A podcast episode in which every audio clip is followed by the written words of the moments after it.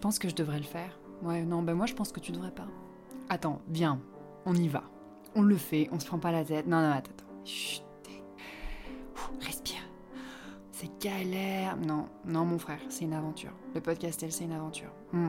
Ouais, je sais pas. Je suis pas sûre, mais bon, si tu le dis. euh, Et tu crois qu'il y a du noir dans le blanc ou du blanc dans le noir? Oh, meuf, tu te poses trop de questions. Ouais, t'as raison, t'as raison. Enregistre l'épisode du podcastel. Ok, ok. Bah, T'énerve pas, ok, j'y vais. C'est bon. Allez, ciao. Le podcastel, aventure et réflexion d'une femme en quête d'elle-même et en musique. Bonne écoute. Bien le bonjour mes petites loutres en sucre. Comment allez-vous? Bon, personne ne va me répondre, mais c'est pas grave, j'avais quand même envie de poser la question. Aujourd'hui, j'ai décidé de faire un épisode un peu plus court. C'est toujours dangereux de commencer comme ça parce que ça se trouve ça, va durer 45 minutes. Mais je n'ai pas 45 minutes devant moi, j'ai une petite demi-heure avant de partir euh, à un rendez-vous pour explorer un territoire que je n'ai jamais exploré. Peut-être que j'en parlerai plus tard, si ça se concrétise. Mais j'avais très envie de partager avec ceux qui m'écoutent une notion chère à mon cœur depuis quelques années, que je viens de découvrir. Voilà, ça m'avait pas traversé le ciboulot euh, plus jeune. L'idée que l'on a. Ah, la cloche. L'idée que l'on a une météo intérieure. La dialectique intérieure-extérieure euh, me donne beaucoup de grains à moudre. Et je crois que c'est parti d'une euh, d'une phrase de ma thérapeute Monique qui m'avait dit au tout début de notre travail en thérapie Castel, tout se passe à l'intérieur, il n'y a jamais d'extérieur, mais c'est très difficile de s'en souvenir. Et je crois qu'à l'époque, je lui parlais de mes voisins du dessus qui me rendaient hystérique, et elle m'avait dit ça. Tout se passe à l'intérieur, il n'y a pas d'extérieur. Autant dire que j'avais complètement bugué, je me dit mais de quoi elle parle? Comment ça il n'y a pas d'extérieur? Est-ce qu'elle veut venir le soir dans ma chambre quand les voisins euh, forniquent comme des sauterelles? Là il y a un extérieur. hein. Donc bon, j'étais restée euh, à la fois euh, marquée par, cette, par ce concept, cette idée, et puis je suis passée à autre chose. Et en fait, la vie m'a sans cesse ramenée à cette notion d'intérieur-extérieur à partir du moment où je suis rentrée dans un travail forcené sur mon intériorité pour essayer de mieux me saisir, de mieux saisir mes ombres. Qu'est-ce qui fait que je me comporte comme ça, que je réagis comme ça, que j'éprouve de la joie à cet endroit-là et que je pète une pile sur un autre? Voilà, donc en me penchant sur euh, ce grand travail intérieur, j'ai creusé cette idée.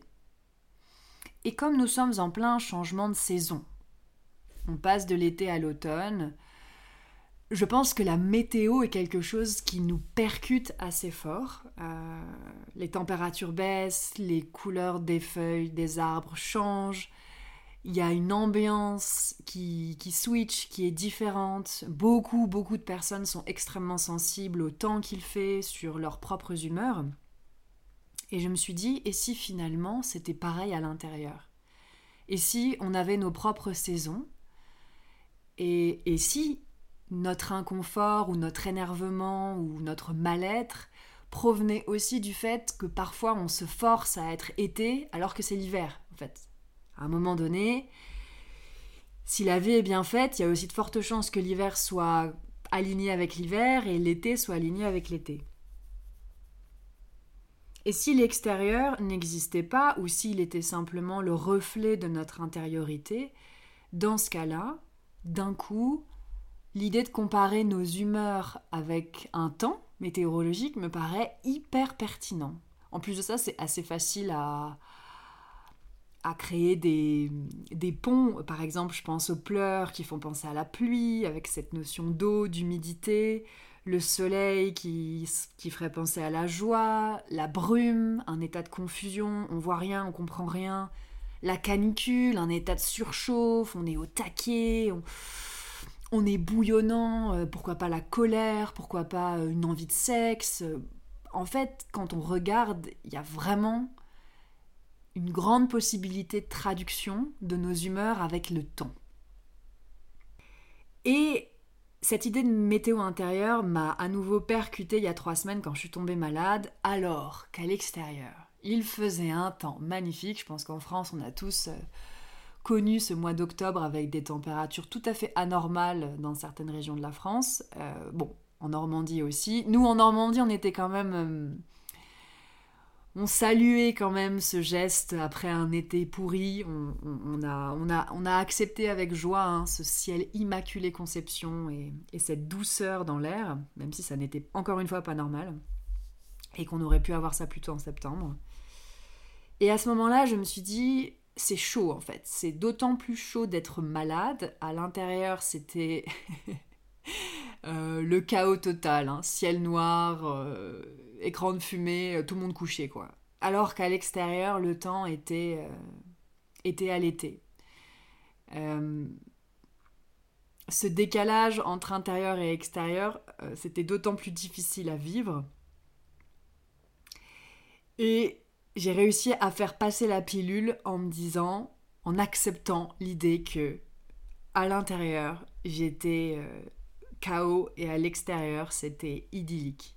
Et il y a cette notion d'acceptation qui est centrale parce que autant la météo extérieure on l'a subie, hein, je pense que n'importe qui, euh, enfin, on, l'a subie, c'est-à-dire qu'on on ne on n'a peut-être pas, je, ne sais pas qui, qui sur Terre pense qu'il peut changer la météo extérieure. Il y a peut-être des, farfelus qui sont en train de faire des recherches pour se dire tiens, euh, comment faire pour transformer la pluie en soleil? Mais concrètement, on n'a pas de prise sur ce qui se passe euh, à l'extérieur. Et je pense que le mal-être vient de cette illusion du fait que on a une prise sur nos humeurs et si on est euh, triste, on doit tout faire pour être heureux. Si c'est la pluie à l'intérieur, on doit tout faire pour que ce soit le soleil. Est-ce que ça marche vraiment comme ça? Est-ce qu'on n'est pas en train de se planter totalement en imaginant qu'on peut contrôler nos météos intérieures, qu'il y a un bouton, un thermostat pour, pour changer les choses Et j'ai remarqué plusieurs fois que quand j'arrivais à accepter l'idée qu'il pleuvait, et que ça commençait même à être un peu givré sur les bords, à l'intérieur, j'accédais à une forme d'apaisement, même si c'était compliqué. Là, je vous renvoie vraiment au bouquin de Lise Bourbeau, euh, figure euh, centrale du développement personnel, qui a écrit La puissance de l'acceptation, qui est un livre qui m'a énormément remué. Autant je suis sceptique sur euh, les cinq blessures, je trouve ça trop catégorisant, trop analytique. Autant son travail et son ouvrage sur la puissance de l'acceptation, eh ben c'est puissant, hein, comme, comme elle le dit dans le, dans le titre. Donc je vous renvoie vraiment à cette lecture. Et dans l'idée d'acceptation, cette fois-ci, je pense à Jung, euh, dont euh, les théories m'ont été partagées par Monique en thérapie. Il y a cette idée d'intégration des polarités. Attention, cet épisode de philosophico prise de tête, non. L'intégration des polarités, c'est des grands mots pour dire de manière très simple, je peux connaître la joie, je peux accéder à la joie si j'accède à la tristesse. On est super content qu'il fasse beau parce qu'on s'est mangé deux semaines de pluie. La lumière existe parce que l'ombre existe. Tout est question de polarité. Et ça, c'est quand même hyper intéressant parce qu'on fait face à ces mouvements des dernières années euh, de personnes qui rentrent dans une quête frénétique, hystérique de je veux être heureux à chaque instant de ma vie. Dude, ça ne fonctionne pas comme ça. Stop.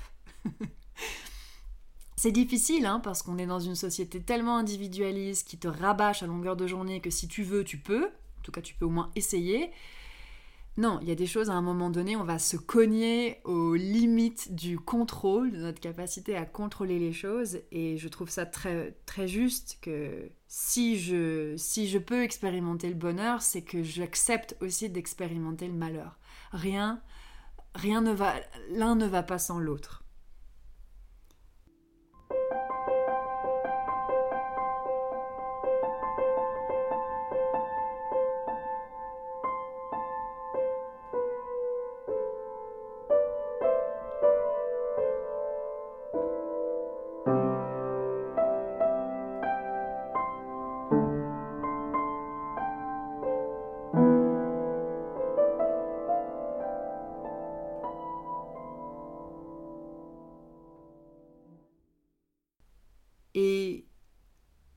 Quand je suis dans des états malheureux, quand c'est compliqué, quand je vis des choses euh, intenses à l'intérieur, je travaille en ce moment sur ce chantier que je trouve vraiment high level, qui consiste à laisser passer la tempête.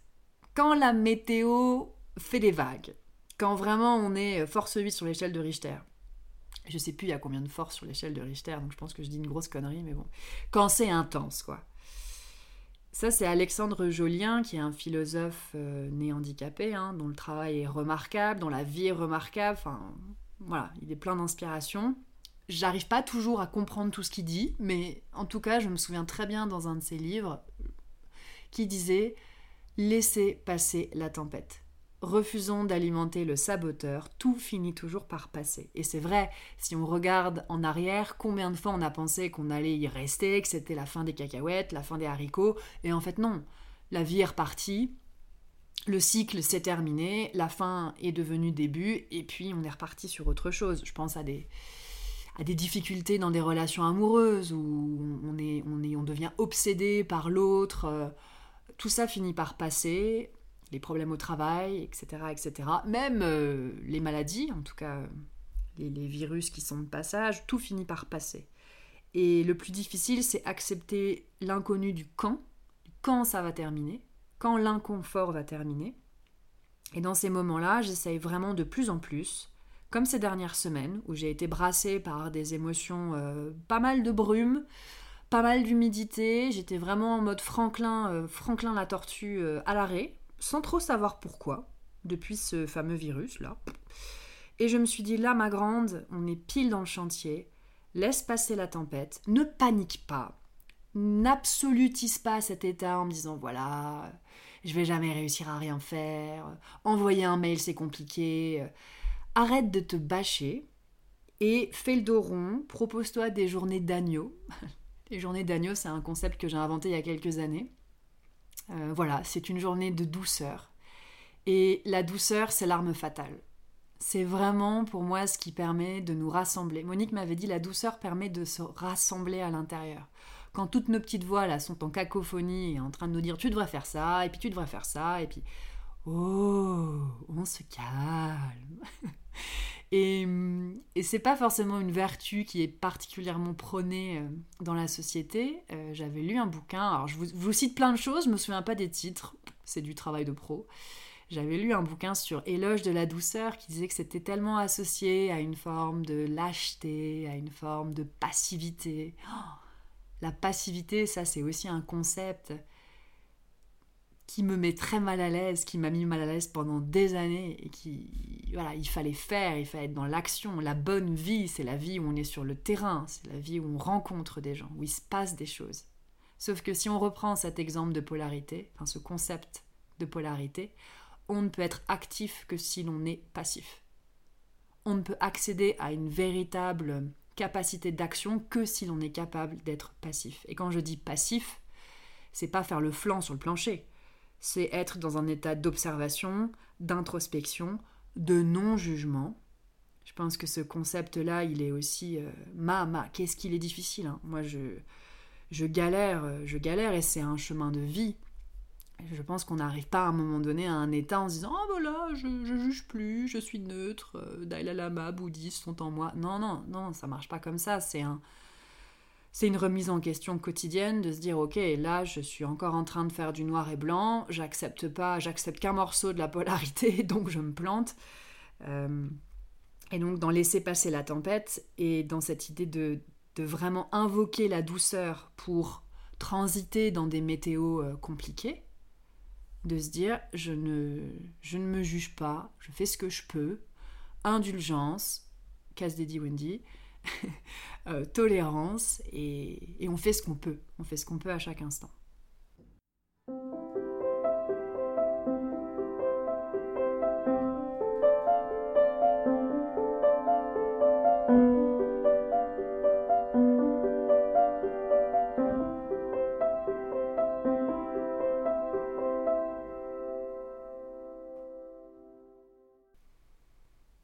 Tout ça, tout ce que je vous partage aujourd'hui, c'est des choses qui m'étaient totalement inconnues il y a encore quelques années.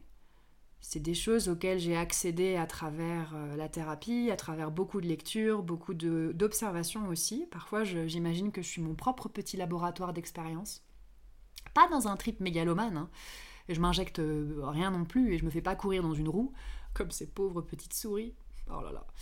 Euh, mais, euh, mais vraiment, ce... j'écoutais ça encore hier. Euh, alors, je vais vous citer une référence, celle-ci, je l'ai bien en tête. je ne sais pas si tout le monde va accrocher. Moi, je trouve ça absolument passionnant. c'est une femme connue, hein, une, une, médium, apparemment la plus connue en France, je ne sais pas, je ne vais pas mettre de la plus, la moins, qui s'appelle Patricia Daré. Et comme par hasard, en ce moment, je suis beaucoup en recherche de nourriture pour mon cerveau parce que je me pose plein de questions et que je suis plutôt dans une phase euh, passive, pas dans le mauvais sens du terme. Euh, et je suis tombée par hasard, donc euh, j'adore quand c'est par hasard, parce que ce n'est jamais par hasard, sur ces interviews. Plusieurs interviews sur YouTube, notamment un interview avec une jeune femme belge qui est coach. le titre c'était sur la mission de vie. Oh, c'est passionnant. J'aime vraiment les gens qui ont des discours qui sortent de la confiture ordinaire que tout le monde s'étale.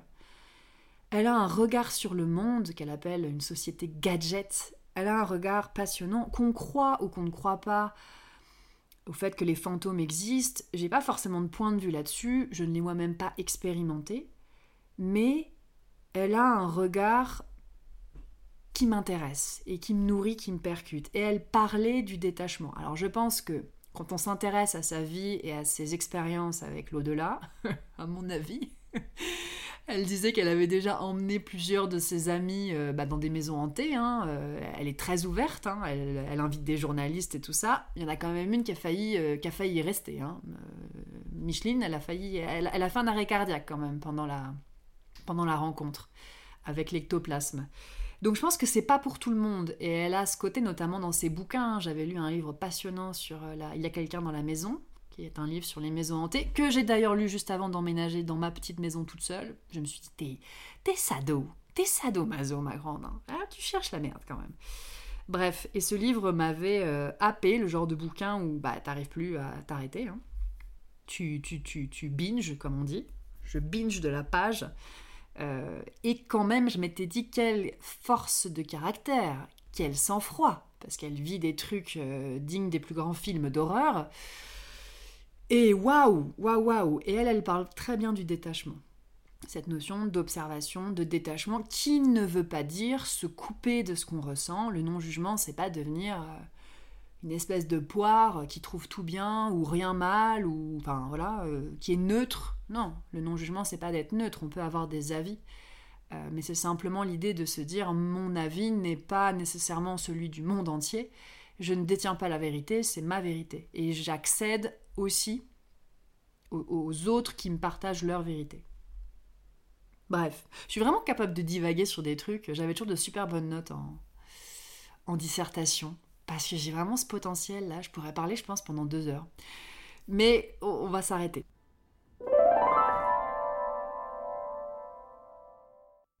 Je ne sais pas si ces réflexions peuvent vous nourrir d'une manière ou d'une autre sur cette idée de météo intérieure, qu'il serait peut-être plus judicieux de chercher à accepter que de modifier, de laisser passer euh, la tempête, la pluie, de savourer la joie, tout en sachant que tout ça c'est cyclique, c'est à l'image euh, de la météo extérieure. Là, on a eu deux jours de gueux hein, dans ma campagne, et a priori, on doit avoir quelques éclaircies pour dimanche. Ce qui est intéressant, c'est que cette société qui veut toujours tout prévoir et tout contrôler nous propose des applications météo. Le problème, c'est qu'on n'a pas d'application météo intérieure et qu'on est face à, je pense, quelque chose qui est central, accepter de ne pas savoir. Accepter de ne pas savoir quelle sera la météo intérieure dimanche ou la semaine prochaine. Accepter de ne pas savoir la température qu'il va faire à l'intérieur. Chaud, froid, tempéré, glacial, hardcore. Voilà, et c'est ça être vivant.